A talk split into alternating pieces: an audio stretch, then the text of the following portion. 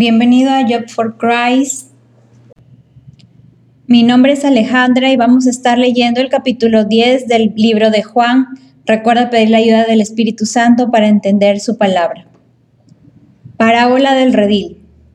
De cierto, de cierto les digo, el ladrón y el salteador es el que no entra por la puerta del redil de las ovejas, sino que trepa por otra parte. Pero el que entra por la puerta es el pastor de las ovejas. A este el portero le abre y las ovejas oyen su voz, y él llama a las ovejas por su nombre y las saca.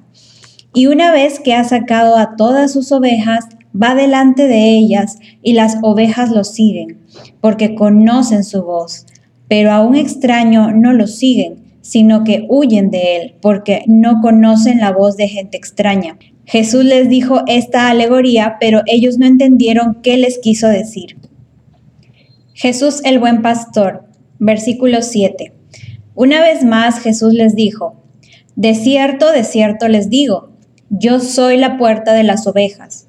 Todos los que vinieron antes de mí son ladrones y salteadores, pero las ovejas no los oyeron. Yo soy la puerta, el que por mí entra será salvo y entrará y saldrá y hallará pastos. El ladrón no viene sino para hurtar, matar y destruir. Yo he venido para que tengan vida y para que la tengan en abundancia. Yo soy el buen pastor, el pastor da su vida por las ovejas. Pero el asalariado, el que no es el pastor ni el dueño de las ovejas, huye y abandona las ovejas cuando ve venir al lobo y el lobo las arrebata y las dispersa. Al que es asalariado no le importan las ovejas.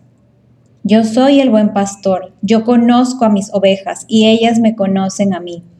Así como el Padre me conoce a mí y yo conozco al Padre, y yo pongo mi vida por las ovejas.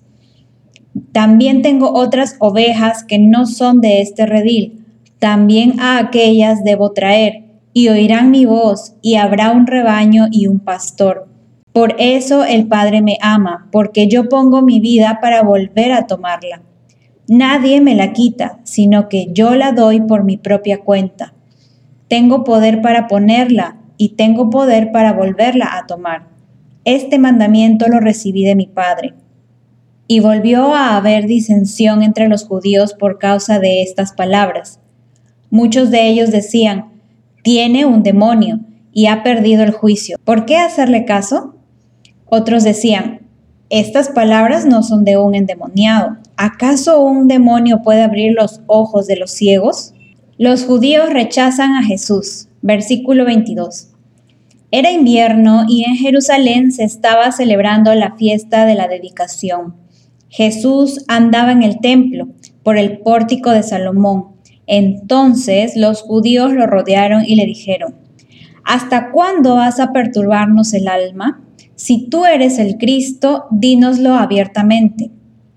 Jesús les respondió, Ya se los he dicho, y ustedes no creen, pero las obras que yo hago en nombre de mi Padre son las que dan testimonio de mí. Si ustedes no creen, es porque no son de mis ovejas. Las que son de mis ovejas oyen mi voz, y yo las conozco, y ellas me siguen.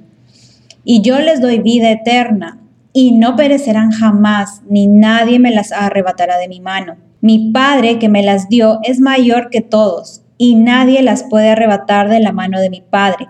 El Padre y yo somos uno. Entonces los judíos volvieron a tomar piedras para apedrearlo, pero Jesús le respondió, yo les he mostrado de mi Padre muchas buenas obras. ¿Por cuál de ellas me apedrean? Los judíos le respondieron, no te apedreamos por ninguna buena obra, sino por la blasfemia, porque tú eres hombre, pero te haces Dios. Jesús le respondió, ¿y no está escrito en la ley de ustedes? Yo dije, ¿ustedes son dioses? Si se llamó dioses a aquellos a quienes vino la palabra de Dios y la escritura no puede ser quebrantada, ustedes dicen, tú blasfemas a quien el Padre santificó y envió al mundo solo porque dije, Hijo de Dios soy. Si no hago las obras de mi Padre, no me crean, Pero si las hago, crean a las obras aunque no me crean a mí, para que sepan y crean que el Padre está en mí y que yo estoy en el Padre.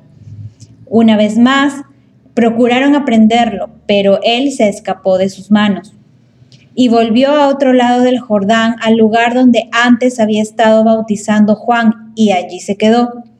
Y muchos se acercaban a él y decían, a decir verdad, Juan no hizo ninguna señal, pero todo lo que dijo éste era verdad, y muchos allí creyeron en él.